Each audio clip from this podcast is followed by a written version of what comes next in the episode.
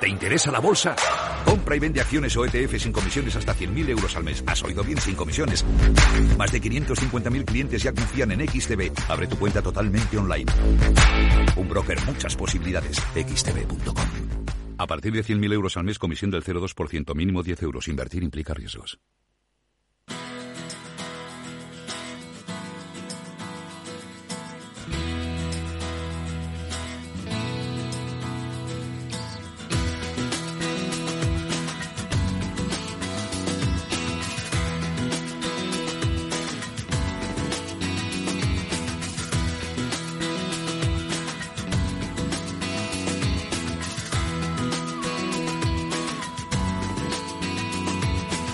Después del trabajo, After Work, con Eduardo Castillo, Capital Radio.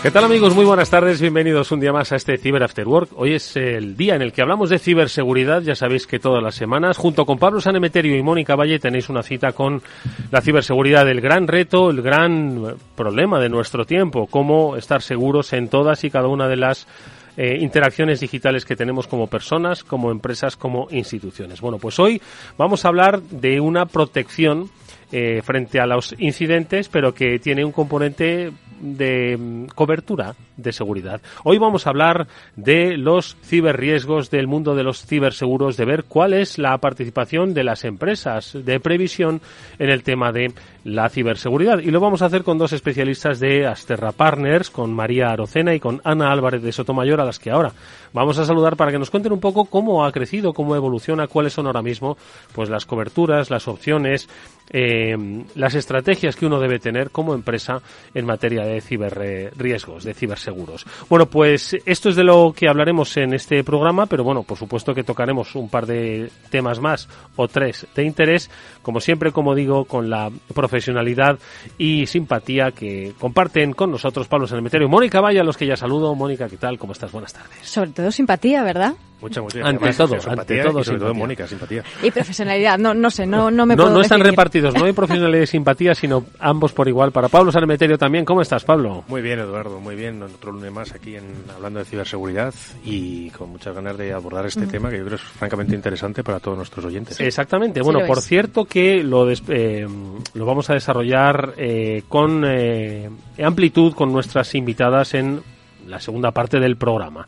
No obstante, no obstante, también deciros, amigos del Cyber After Work, que mañana, que mañana martes, comienza, arranca esas eh, decimosextas jornadas STIC, cuartas jornadas eh, del Mando Conjunto de Ciberdefensa, eh, en las que vamos a estar, en las que vamos a estar como radio oficial, en las que estaremos en Kinépolis, pues eh, primero para saludaros, segundo para hablar con vosotros, tercero para compartir conocimiento, pues todo eso, que nos que se nos acerquen a saludar, Pablo. Por supuesto, que se acercan a saludar, a, com- a compartir opiniones, a que nos cuenten un poco cuál es su visión de la, de la seguridad y, oye, pues estamos en el evento de, de referencia del, del sector de la ciberseguridad abierto a todo el público, además, y gratis. Efectivamente, así que mañana comienzan, pero tres días que tenemos por delante. Sí, efectivamente. Mañana efectivamente. 29, Mañana, el mañana va a ser el día 30. fuerte de Capital Radio, pero este programa va a estar también presente en las diferentes salas que va a haber de eh, ponencias y de, y de encuentros. Sí, hasta el día 1 de diciembre estas jornadas STIC, así que les esperamos ahí en nuestro stand y que se acerquen para, bueno, para comentar todo esto como habéis dicho y para hacerse una foto también con nosotros. Van a- exactamente, van a ser las jornadas eh, STIC. Vamos a recordar que en este caso se trata las decimosextas jornadas de seguridad eh, del CCNCERT y las cuartas jornadas de ciberdefensa organizadas por el Mando Conjunto del Ciberespacio. Estamos hablando del Centro Criptológico Nacional y el Mando Conjunto del Ciberespacio. Bueno, pues mañana, amigos, os esperamos allí. Por favor, id a saludarnos. Eh, nos encantaría conoceros, nos encantaría charlar con, todos vosotros. Bueno, pues venga, nosotros vamos a arrancar ya nuestro programa. Vamos a eh, comentar enseguida las noticias, pero antes, como siempre, consejos que os damos. Mientras la ciberseguridad de la información eh, tradicional gira en torno al software y al modo en el que se implementa, la seguridad del IoT, del Internet of Things, incorpora más complejidad. Bueno, pues una amplia gama de escenarios operacionales dependen de la conectividad de los dispositivos. Y el dispositivo más trivial, lo hemos contado aquí muchas veces, puede llegar a ser peligroso si resulta comprometido. Bueno, pues las soluciones Zero Trust de Zscaler permiten reducir todos estos riesgos. Si quieres puedes descubrir mucho más en zscaler.es.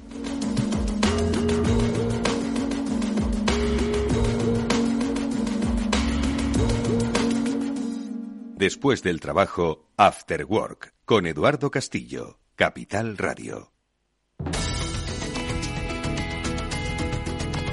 Protagonista Google, en este caso eh, Google Chrome, ojo, el, uno de los eh, motores eh, de no motores de búsqueda, uno de los navegadores pues más utilizados que recibe un parche de emergencia para un 0day que es de las peligrosas, Pablo Mónica.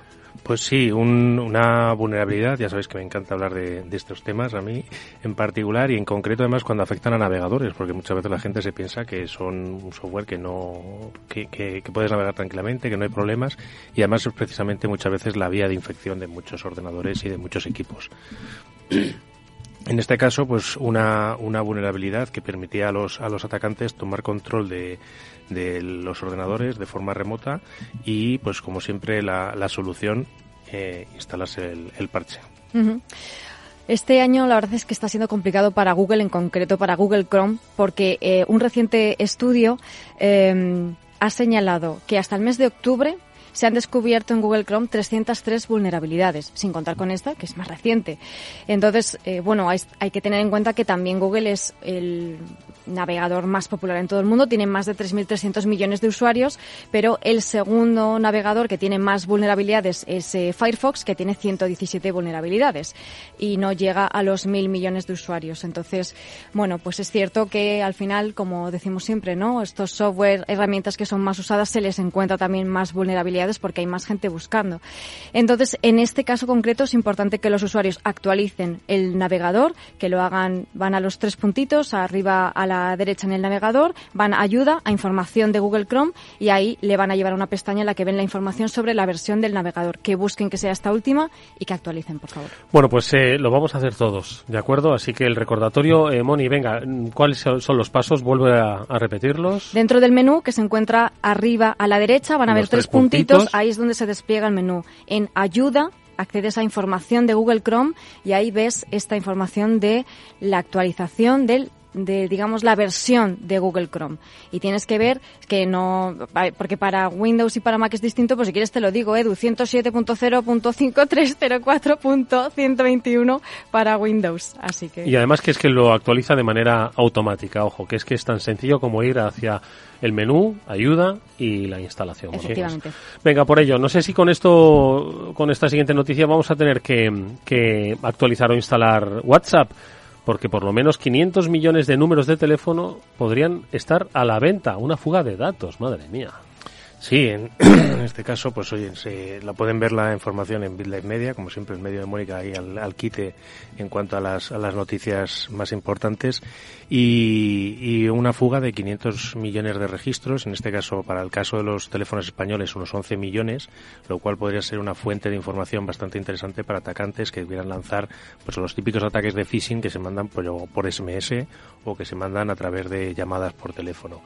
En este caso, pues eh, no no es, que haya sido producto de una vulnerabilidad, sino más bien, pues como suele ocurrir en estas cosas, pues eh, técnicas de scrapeo, técnicas de ir buscando y probando teléfonos hasta que en esos responden y ves que en esos hay información. En este caso, eh, bueno, WhatsApp está negando, ¿no? Este ataque, por así decirlo, pero es cierto que en una comunidad de, mm, de responsables y de investigadores de ciberseguridad se ha publicado, ¿no? Que estaba a la venta esta base de datos y que además la estarían poniendo a la venta pues por precios que van desde los 7.000 dólares para mm, información de usuarios de Estados Unidos hasta, por ejemplo, 2.000 dólares por usuarios que están en Alemania. Quizás tiene que tenemos que ver también un poco que se vean que no todos los ataques son fruto de una vulnerabilidad, un fallo de seguridad, una mala programación. En este caso yo creo que es más aprovecharse de una funcionalidad que hay en WhatsApp y que con eso ha sido con lo que han ido recuperando información. Bueno, pues eh, ojo con, con, lo que ha podido pasar. Eh, esto es seguro que lo podemos comentar luego con nuestras invitadas para hablar de ciberseguros. Estamos hablando de brecha, estamos hablando de incidentes. ¿Qué cobertura? ¿Cuál es la lectura que se debe hacer desde eh, el mundo de la previsión. Bueno, pues ahora lo vamos a comentar. Y un último apunte, aunque simplemente os pido actualización si es que se sabe algo más sobre lo ocurrido ya hace unos días a través del Consejo General del Poder Judicial, tiene una brecha que se produce en la que se accede a eh, información, en este caso pública. No sé si hay alguna novedad, hay alguna actualidad del caso. Yo que de momento no he visto que haya muchas más novedades o que se hayan publicado más novedades del caso. No. Bueno, pues lo que podemos hacer entonces es reflexionar sobre ello. Y si os parece, lo vamos a hacer con los expertos de Netscope, que nos van a contar a propósito de este incidente, cuál es un poco su visión eh, de cara al futuro.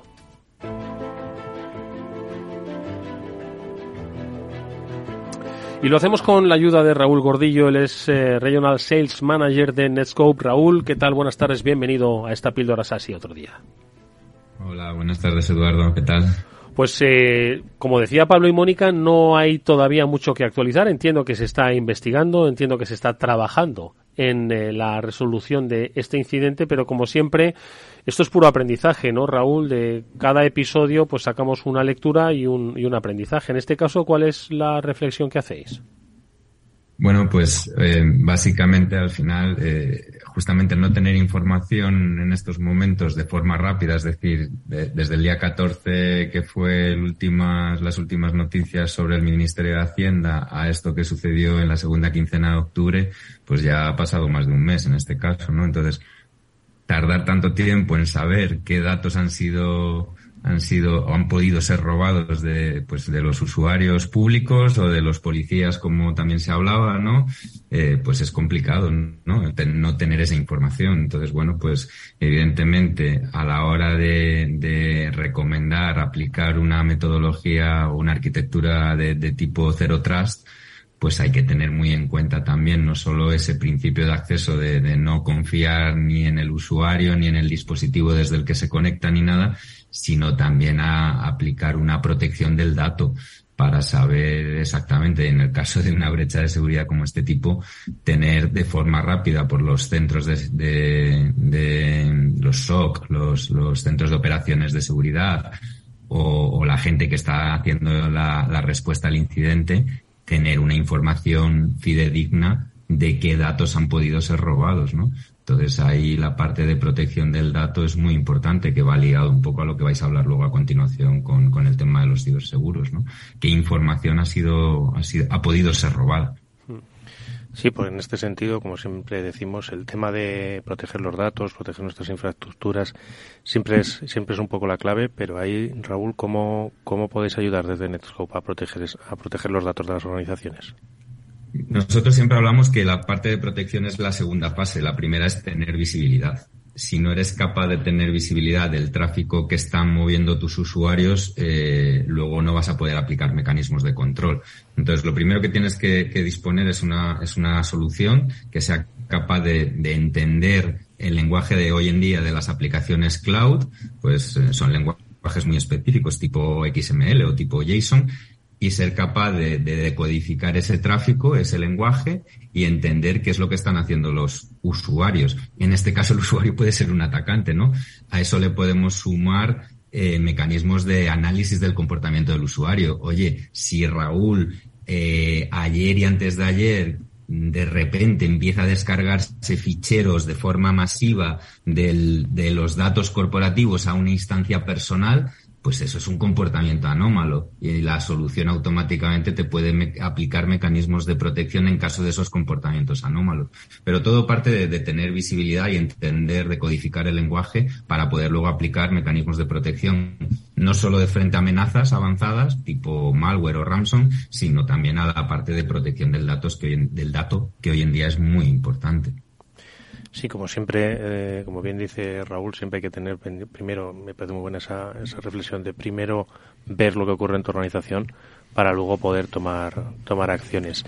Y a mí en particular, Eduardo, siempre me gusta mucho destacar la, la granularidad que es capaz de tener Netscope para que puedas ver que por dónde están yendo los datos y a qué instancias, por ejemplo, de nube están yendo tus datos. Es decir, porque muchas veces pensamos que la nube, como siempre he dicho, es el ordenador de otro y así sigue siendo, pero gracias a Netscope puedes ver que un documento, por ejemplo, que estaba en la cloud corporativa ha pasado a la cloud privada del, del usuario y luego vuelve a entrar otro documento a la cloud privada. Todo este tipo de, de flujos los puedes seguir, ¿verdad, Raúl?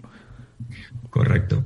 Al final, justamente esa visibilidad nos permite una granularidad a la hora de aplicar políticas eh, increíble, ¿no? Eh, como bien comentas, el, el ejemplo más fácil es, oye, estoy en una sesión de Teams con un proveedor y, de repente se comparte un documento que no debería.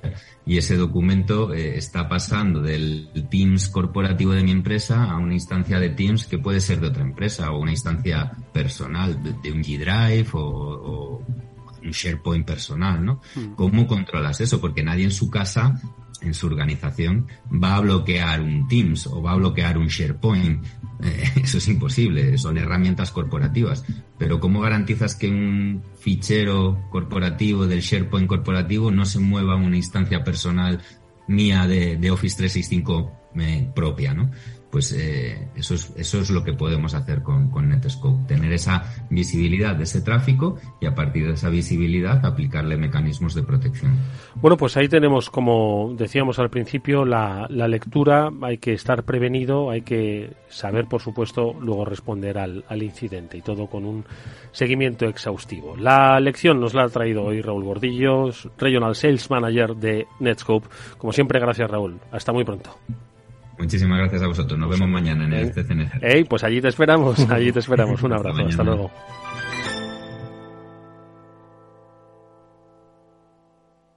Eduardo Castillo en Capital Radio, After Work.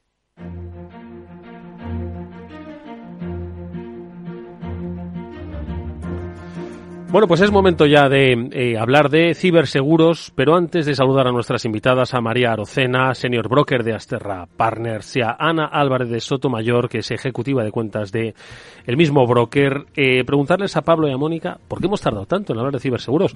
Yo creo que desde el principio de los tiempos... Uh -huh. Hemos querido hablar de ciberseguros, pero no hablando, sé si, sí. no sé, no hemos tenido tiempo, no hemos visto el momento. Hemos ido hablando de ello, hemos ido introduciendo píldoras, consejos, mensajes, pero no hemos llegado a dedicarle un programa completo. Lo hablaba con Ana y con María antes de, empezar y creo que es muy interesante abordar este tema en profundidad porque muchas empresas no conocen este mundo que desde luego les interesa, les interesa conocer les interesa conocer porque además les va a ayudar a protegerse y a elevar un poco su, su nivel de seguridad y hacer frente en muchos casos a, a, las consecuencias de un ataque, que muchas veces es el, el mayor de los problemas. Mm. Bueno, pues venga, una, un programa hoy didáctico, conocer el mundo de los ciberseguros, lo hacemos como decimos con María Rocena Ana Álvarez de Sotomayor. María Ana, buenas tardes, bienvenidas, ¿cómo estáis? Hola, buenas, buenas tardes. tardes. A ver, ¿por qué no se habla tanto de ciberseguros? Eh, o ¿Por qué no se ha hablado tanto de ciber? ¿Por qué no hemos hablado antes de ciberseguros, María? Pues buena pregunta. Eh, realmente el ramo de los ciberseguros es relativamente nuevo si lo comparamos con otros seguros tradicionales. Eh, todo el mundo conoce el seguro de daños, el seguro médico, el seguro de responsabilidad civil, pero es cierto que el seguro de ciberriesgo es relativamente nuevo, con lo cual yo creo que es un simple desconocimiento de, de, de, del ramo en, en, especial. Este ha evolucionado desde, porque, quiero decir, la informática o digamos la conectividad y la continuidad de los negocios, pues eh, desde que estamos en la era digital siempre entiendo que han tenido una cobertura. ¿Es una evolución de, esto? ¿Había antes cobertura sobre algo informático? No bueno, había sí, había una protección de equipos digitales, eh, temas de equipos electrónicos, etcétera, pero más relacionados con el tema de hardware, o sea, con el elemento físico del ordenador. ¿Qué pasa? Que desde hace unos años todos los negocios van hacia una transformación digital, los datos son el día a día de las compañías, esos datos eh, también son objeto de seguro, con lo cual esa transferencia del riesgo sí que puede existir al mercado asegurador. Entonces, bueno, al final una cosa ha llevado a la otra. Rápida transformación digital, con lo cual los, los seguros se despiertan y dicen, bueno, pues vamos a crear un seguro que, que, que, que, bueno, que asuma el, el, riesgo digital de las compañías. Yo por haceros la historia muy sencilla de qué consiste el ciberseguro y no hacerlo extremadamente técnico y aburrido, la póliza cuenta de, consta de tres bloques fundamentales. Una parte es la responsabilidad civil, es decir, toda, toda empresa que opere con datos, ya sea datos de clientes, datos corporativos, eh, datos de salud, si eres un hospital, eh, datos de clientes. O sea, Capital Radio, los clientes que se publicitan. Capital Radio, una empresa de retail, una empresa de servicios. En general, todas las empresas están eh, custodian datos de ya sea información corporativa o de clientes. Entonces, esa parte de los datos eh, tú puedes sufrir una brecha de seguridad, que ya lo habéis comentado eh, Mónica y Pablo. Pablo, perdóname. Entonces tú puedes sufrir una brecha de seguridad y, por tanto, sufrir una reclamación de ese titular de los datos. Habéis hablado de un tema de cloud. Eh, tú puedes decir, bueno, yo no tengo la capacidad suficiente para tener almacenados esos datos in-house. Entonces yo contrato a un cloud que me custodie los datos. Bueno, pues en la póliza de ciber también está cubierta esa empresa tecnológica que te custodia los datos. Es decir, si hay una brecha de seguridad tanto a ti como empresa como a la que te custodia los datos, pues esas reclamaciones de ese titular del dato estarían dentro de la póliza de ciberriesgo. Luego hay una parte interesante que es multas y sanciones administrativas. Bueno, a raíz de la nueva normativa europea del 2018, pues la, el entorno legislativo se, se endureció muchísimo, con lo cual las empresas se veían sometidas a unos a unos requerimientos de legislativos bastante bastante potentes con respecto a lo que lo que había antes con lo cual eh, bueno pues eh, estabas, estabas expuesto a multas y sanciones bastante fuertes económicamente. Eran, es o el 20 millones de la facturación consolidada o el 2, o entre el 2 y el 4% de, de tu facturación consolidada. O sea, que imaginaros eh, lo que puede suponer para una empresa una multa de semejantes características. Esta cobertura también estaría incluida dentro de la póliza de ciber. Y luego ya dos coberturas más, pérdida de beneficios, es decir, imaginaos que tú eres una empresa de, la, yo creo que el ejemplo más, más visual, una empresa de e-commerce, el 90% de su facturación lo hacen a través de su, de su página web, se, se cae la red, se, se produce un incidente de seguridad y la, y la, y la página web no funciona, con lo cual es directamente, impacta directamente en la cuenta de pérdidas y ganancias de la empresa. La empresa deja de operar y deja de ingresar.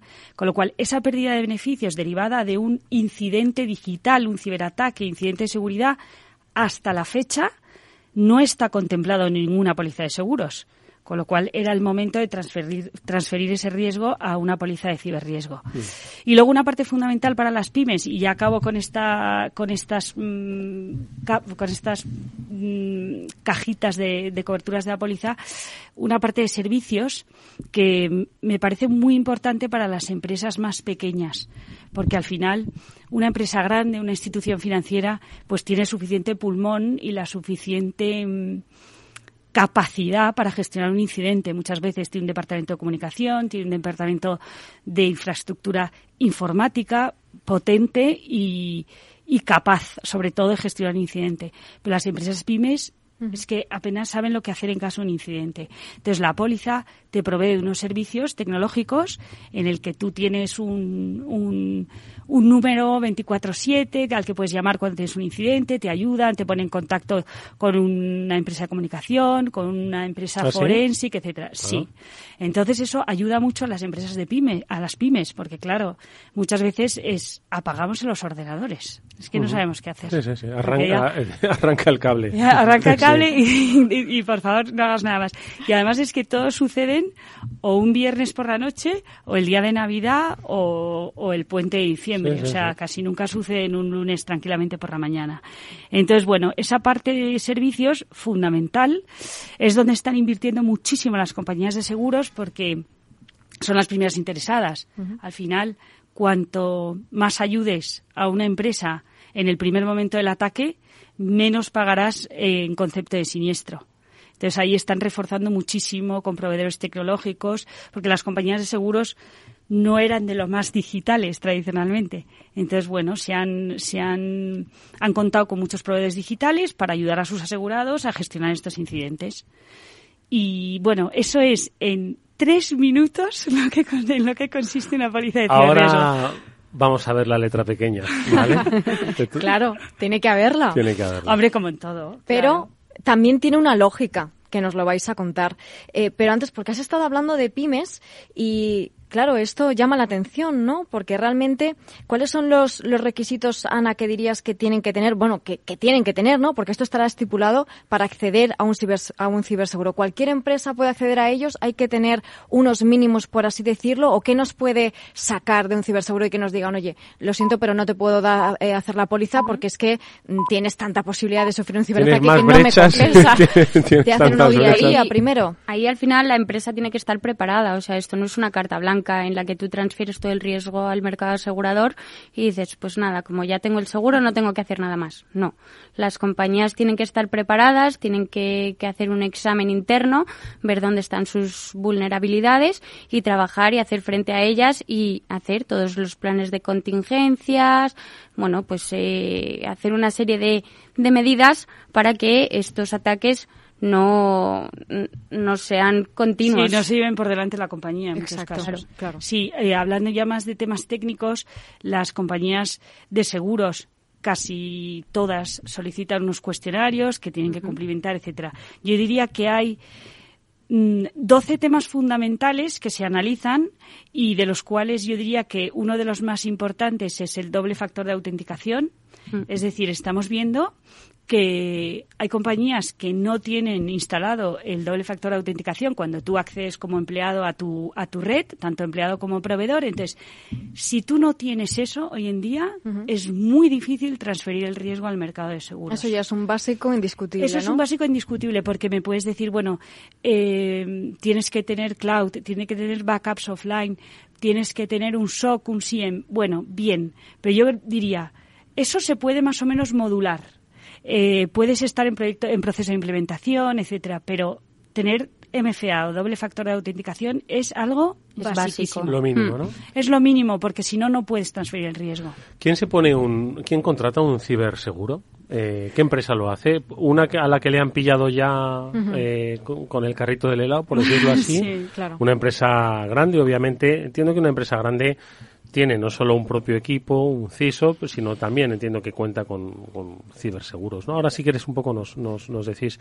Pero ¿quién, quién contrata un, ciberseguro hoy? hoy? Pues, eh, pues eh, hoy en día la actividad mm, nos da igual, porque todas están sometidas al, al mismo riesgo, con lo cual te puedes dedicar a lo que te dediques, siempre estás expuesto al mundo digital, siempre tienes datos, siempre, o sea que al final la actividad es casi todas las empresas. Quizás eh, hay sectores más más de más de mayor riesgo. Por ejemplo, instituciones financieras fueron de las primeras que, contrataron este ciberseguro.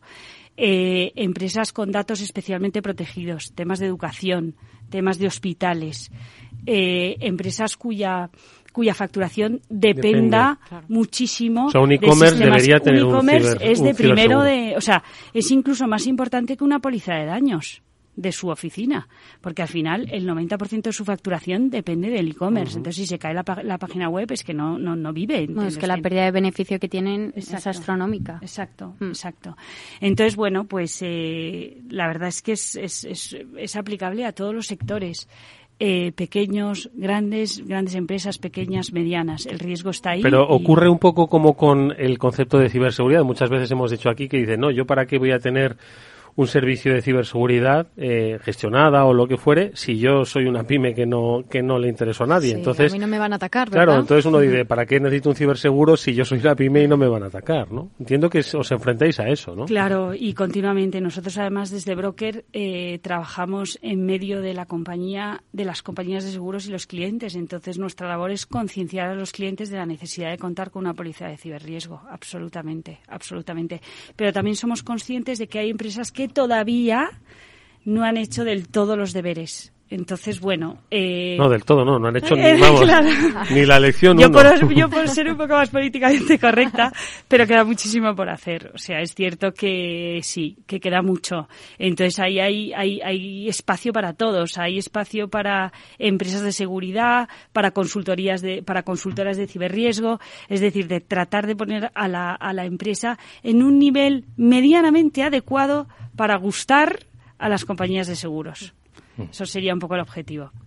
Y a mí ha habido una pregunta o una parte inicial en la que hablaba de las cajas y de las partes estas que cubrís que me ha llamado poderosamente la atención, que es la parte en la que hablabas de que alguien te puede denunciar porque se hayan filtrado tus datos. ¿Se han dado casos de este, de este tipo? Eh, pues Porque todos hemos oído hablar de la Agencia de Protección de Datos. Es verdad que todo el mundo le tiene miedo, pero ya que alguien pueda denunciar a, la empresa pues por perder los datos. Pues sí, ha, habido, ha habido siniestros, ha habido siniestros de titulares de datos y ha habido siniestros ya más de oficio de la agencia que bueno, que ya sabéis que actúa de oficio y además el asegurado, o sea, el cliente tiene 72 horas para notificar a cada una de las personas afectadas que se ha producido una brecha de seguridad de datos.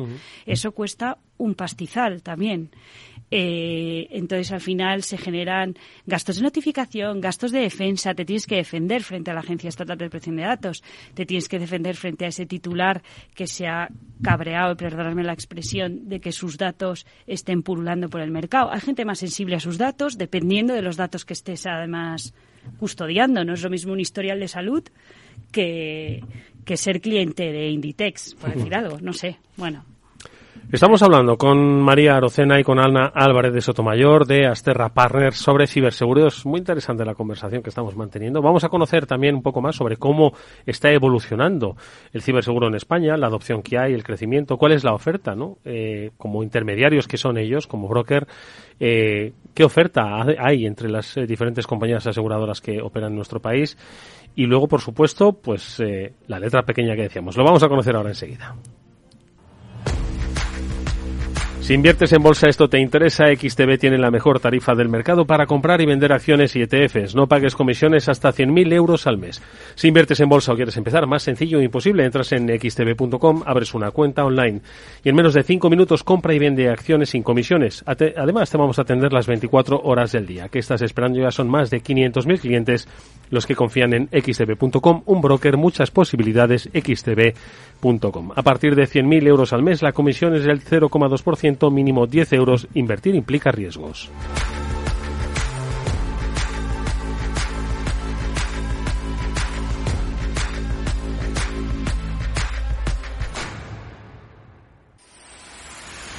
Empresas tecnológicas, escuelas de negocios, sindicatos, organizaciones empresariales, empresarios, formadores y figuras relevantes de las administraciones públicas comparten tertulia todos los miércoles a la una de la tarde en Cibercotizante, un programa dirigido por José Joaquín Flechoso.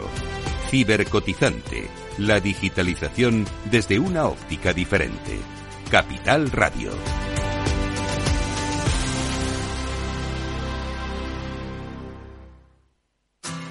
Si te gusta el pádel, en Capital Radio tenemos tu espacio.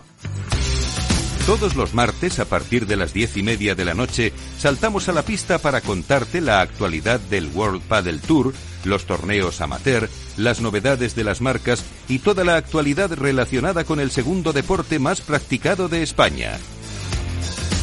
Esto es Padel, los martes a las diez y media de la noche en Capital Radio.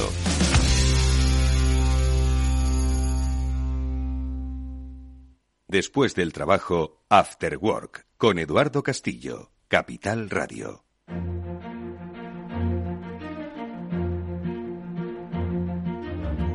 Estamos hablando de ciberseguros con María Arocena, con Ana Álvarez de Setomayor, Pablo Sanemeterio, Mónica Valle. ¿Por dónde empezamos? Eh, ¿O por dónde continuamos más bien? ¿Por cómo ha evolucionado en, en España? El, vosotros que estáis pegados ¿no? a la actualidad de la ciber, ¿cómo habéis visto el crecimiento? ¿Mucho, poco? Mm, yo lo he visto que ha ido creciendo con los años. A ver, yo. Pero tiene todavía mucho más margen, obviamente. Tiene mucho margen de recorrido. A ver, yo recuerdo cuando estudiaba en el máster allá por el Pleistoceno medio, más o menos, pues el, e, e, era una de las opciones que había siempre con el riesgo, porque al final, por los problemas de seguridad informática, estamos hablando de riesgos. Tienes, eh, puedes tomar medidas para eh, reducir su probabilidad, para reducir su impacto y una vez no puedes reducir mucho más, puedes, puedes transferirlo, que es cuando empiezas a hablar de los ciberseguros. Y poco a poco, desde de aquellos tiempos pues han ido haciéndose más populares, más populares, hasta que yo creo que en determinados eh, incidentes o determinados problemas de seguridad empezamos a ver muchos temas de cifras, de pérdidas económicas relacionadas con los ataques, porque yo creo que casi todas estas empresas que lo publicaban tenían ciberseguros y lo que querían era pues esos respaldos económicos de esas, de esas primas. Sí, también se ve yo creo la evolución con la, la oferta, ¿no? Cuando empieza a haber más oferta de ciberseguros es que también hay más demanda, ¿no? Y ahora ya hay mucha oferta diferente que, que nos contarán de distintos tipos de ciberseguros también con distintos tipos de coberturas, ¿no? Como nos estabas contando y eso es, pues, eh, significa que está también siendo demandado por las empresas. Porque ¿quién tiene, Ana, quién tiene que eh, contratar el ciberseguro? ¿El CEO, el CISO? Bueno, al final en el Consejo de Administración todos los directivos tienen diferentes responsabilidades, entre otras es esta, ¿no? Contratar un seguro de ciberseguridad.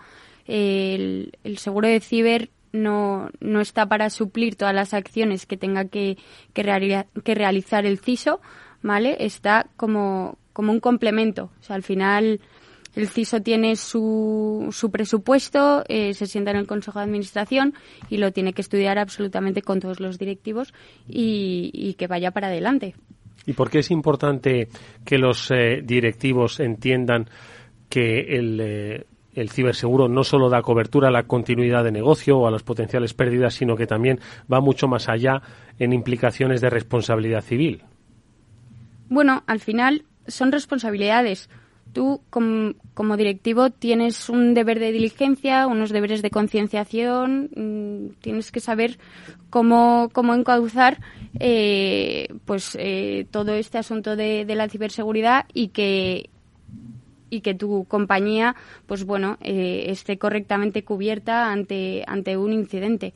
O sea, tú tienes que tener todos tus sistemas de parcheos, eh, todos tus MFAs implementados y en el caso de que ocurra una incidencia, pues, oye, haber actuado de manera diligente y decir, oye, tengo este seguro de ciberseguridad para eh, que en caso de siniestro que no tengas contemplado después de haber actuado de manera diligente, para que tú, tu responsabilidad al haber actuado diligentemente, pues bueno, pues puedas salir un poco eximido de, de, esta de casuística, de esta posible reclamación. eso es, eso es. Porque, perdonadme una cosa, lo de la diligencia, en este caso, es cuando se hace mm, igual estoy adelantándome ¿no? a temas que sí que vamos a tratar, ¿no? pero al final cuando uno eh, sufre un incidente de ciberseguridad pero tiene contratado un, un ciberseguro, ¿cómo funciona ese proceso? ¿Cuál es el, el, el, procedimiento? No sé si funciona igual que cuando uno se da un golpe con un coche y entonces pues tiene es bastante parecido. O sea, al final al final en la póliza, es, imagínate, sufres un incidente, tienes un,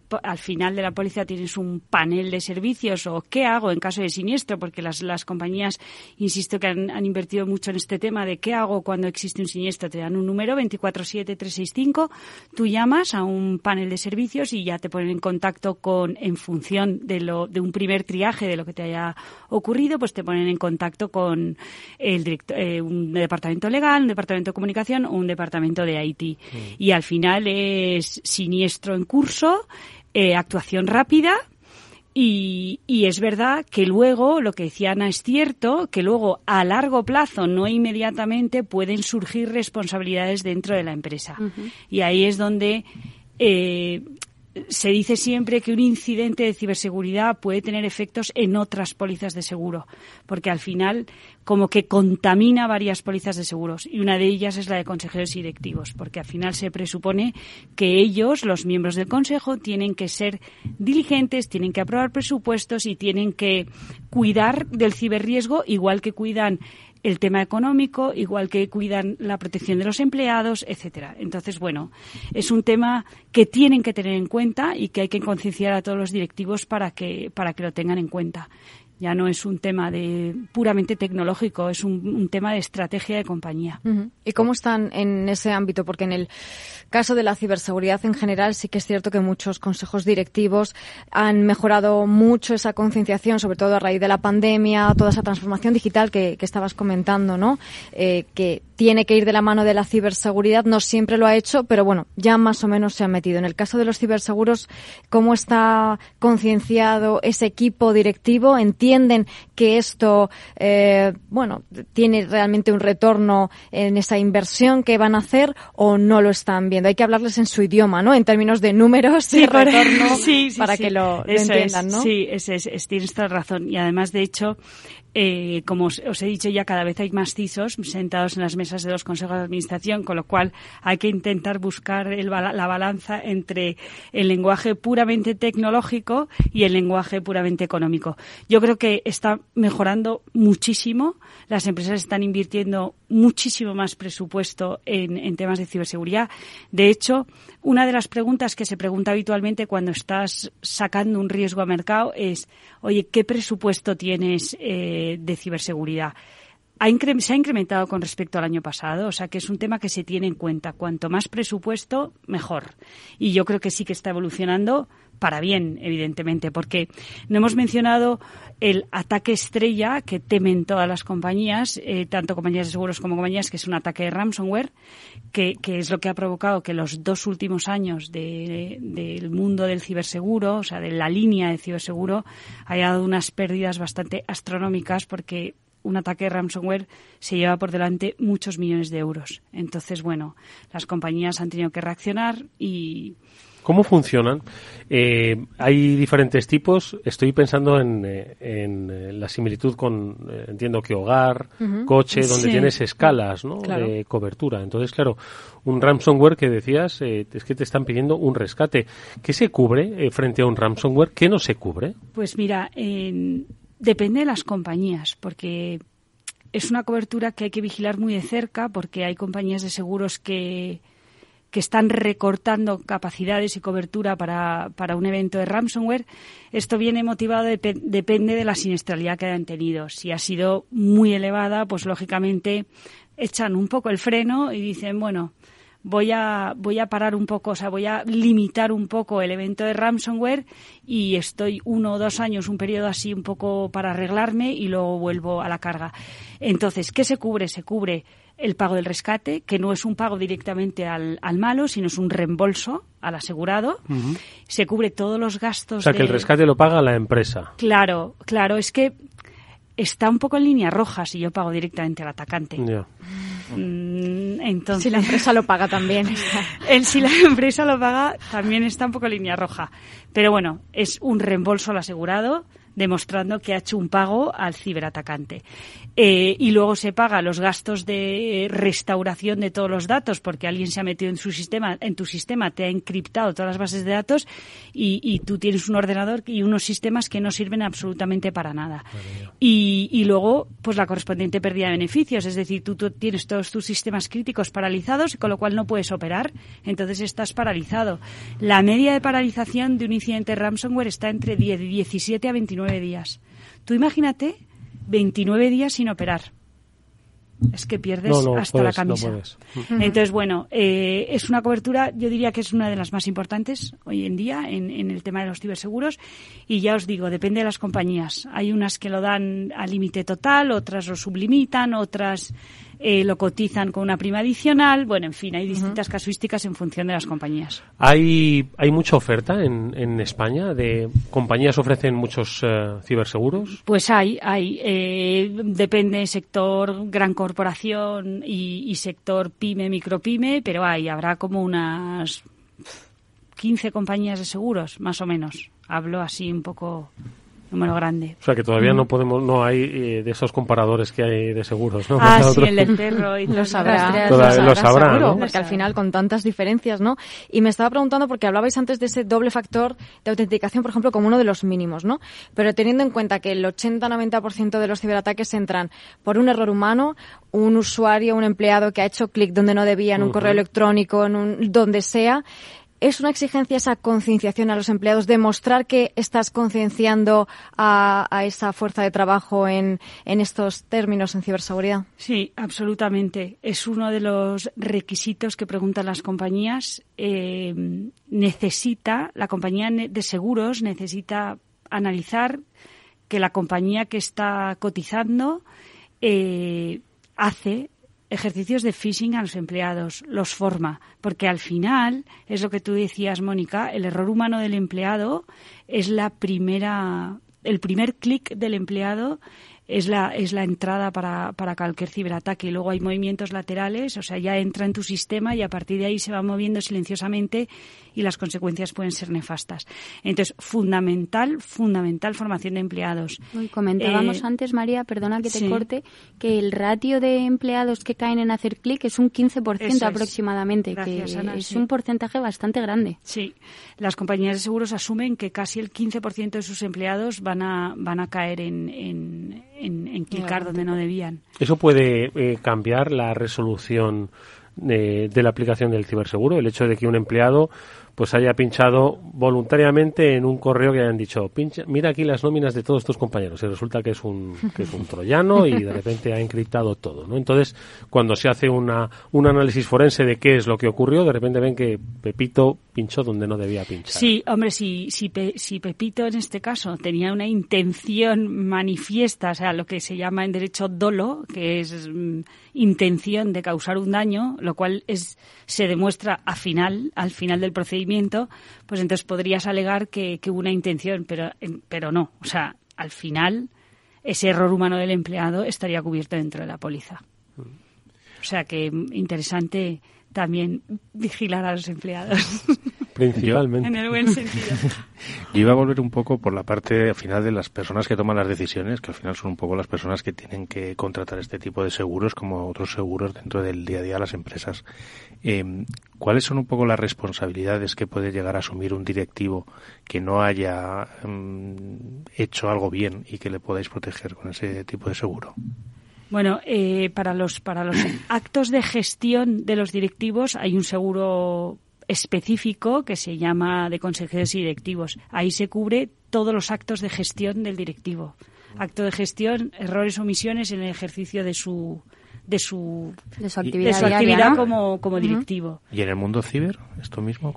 claro, en el mundo ciber, pues lo que, lo que decía Ana, el no haber sido diligente en presupuestos, el no haber sido diligente en medidas de seguridad, eso también puede ser considerado un acto de gestión. O sea que ya por fin parece que, los directivos claro, pueden, tienen que tomar parte. Por ejemplo, si les ha llegado un informe de su equipo de IT o de quien sea y dice, oye, mira, es que esto es lo que está pasando, es que eh, están atacando a empresas de nuestro entorno, en un tanto por ciento están cayendo, si no toman una medida sabiendo que está así el panorama, están actuando de una manera incorrecta, ¿no? Como poco con falta de diligencia. Exacto, es falta de diligencia absoluta. O sea, al final tú, tú, tú siendo directivo te tienes que, o sea, tú, tú, tú, te tienes que encargar de esas cosas dentro del día a día de la empresa. Oye, antes de hablar de tendencias, quiero poner otra, otro, otro símil con el coche. No sé si os ha pasado a vosotros. Yo, en mi vehículo, eh, pues hace años, cuando lo compré, pues lo puse a todo riesgo, como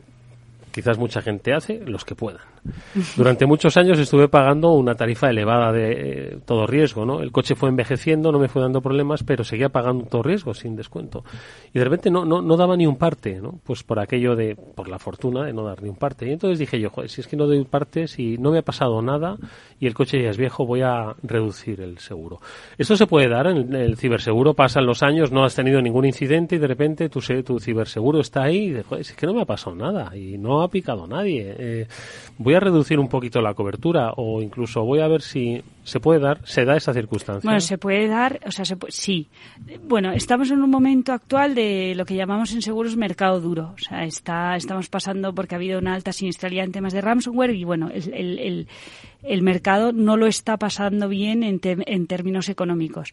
Entonces, bueno, ahí esto se traduce en que hay limitaciones de capacidad, aumento de franquicias, aumento de prima, etcétera. Pero a lo que tú alegas, si tú llevas 10 años comprando un ciberseguro eh, y no te ha pasado nada, pero es como los que tienen moto. Suele pasar, ¿eh? que te pasa al día siguiente. Claro, es como los que tienen van en moto, que al final un día se van a caer, otros ya se han caído. Entonces, pero ¿qué puedes hacer para, porque desde un punto de vista económico tú no tienes un presupuesto tan, tan amplio? Bueno, pues siempre puedes reducir límites, suma asegurada, es decir, si tenías 5 millones de euros eh, por siniestro y año, puedes contratar menos límites. O sea, son flexibles. Son flexibles, puedes reducir coberturas, puedes quedarte con la parte de RC y quitarte la parte de pérdida de beneficios. Pero te voy a decir una cosa, eso no se ve actualmente. Y lo normal es que vaya más. Lo normal es que aquellas que tenían 3 millones de límite o 5 vayan a 8, a 10, porque el riesgo es exponencial. Sí, se quieren proteger más. Exacto. Al final, y, el, y haces, puedes hacer ejercicios de cuantificación, es decir, qué pérdida máxima posible puedes tener un, un incidente de ciber. Cada vez es mayor. Con lo cual, cuanto más sea la exposición, más límite tienes que contratar, con lo cual, y de momento el límite no está barato. Entonces, bueno, pues es, es, el momento actual. ¿Y se dan casos en los cuales, por ejemplo, una empresa demuestra, oye, mira, llevo X años poniendo todas estas medidas, los análisis de vulnerabilidades los tenéis aquí, las corregimos en estos tiempos rápidos, mis empleados están formados y lejos de ese 15% de los que caen estamos en un 2%, en un 1%, a este tipo de empresas pueden ser interesantes o se les hacen mejores precios que a otras que tengan peores ratios? Sí, muy, muy, muy buena apreciación. Puedes tener más oferta, evidentemente, porque si cuanto mejor estés, más atractivo seas para el panel de compañías, pues mejor. Entonces, cuanto más oferta, pues más puedes negociar entre unas y otras, ¿no? Entre, entre distintas compañías. Y, y luego sí, o sea, también hemos visto el caso de empresas que contrataron un ciberseguro, por ejemplo, en el año 2021, estaban ahí un poco en digamos, en, en un 5 raspadillo. Entonces han hecho sus ejercicios durante el año. La póliza dura 12 meses, tiene una duración de 12 meses, con lo cual han hecho sus ejercicios, han invertido, han implementado proyectos y en la siguiente renovación, pues eso se ha hecho valer frente a la compañía. Qué bien. Entonces, bueno, eso sí, eso es nuestra labor, de analizar técnicamente el riesgo para hacerlo valer frente a las Oye, venga, en un minuto, tendencias de futuro. Pues claramente al alza, mayor contratación, yo creo que este 2023 eh, hemos, como hemos sufrido un grandísimo incremento en las primas durante estos dos últimos años, yo creo que el crecimiento va a ser un poco más flat, digamos y, ya, creo que me han sobrado incluso segundos. ¿Alguna novedad en productos, coberturas donde estéis viendo? Ramson, Bueno, quizás eh, el, el, evento de ransomware que estaba muy limitado en los dos últimos años, yo creo que va, la tendencia es que las compañías como, como, las, como los clientes han hecho sus deberes, pues quizás va a haber más oferta para asegurarlo al límite total. Esa, esa podría ser una lectura muy rápida. Sí, muy interesante. Desde ¿eh? luego hemos aprendido que las empresas tienen que hacer sus deberes mm. para no, pero contratar se, ese ciberseguro. Se, motivan a sí mismas. Exacto. ¿eh? Y que el ciberseguro Cuanto mejor conductor seas... Claro, te motiva también. Dices, oye, es que yo para tener el ciberseguro tengo que tener un nivel de protección con unos mínimos, con unos pues oye, ayuda a mejorar la ciberseguridad de las empresas. Sí, señor. Es que si no lo has hecho igual no te cubre. María Arocena y Ana Álvarez de Sotomayor, eh, ambas de Asterra Partners, nos han dado una buena lección, muy didáctica. Gracias a ambas, mucha suerte. Gracias por invitarnos. Y pues, oye, si vais mañana a STIC, pasaros por la, radio. Y si, no, ya nos veremos por aquí. Gracias Pablo, Mónica, nos vemos mañana en las jornadas STIC. A ti, Gracias a ti, hasta mañana.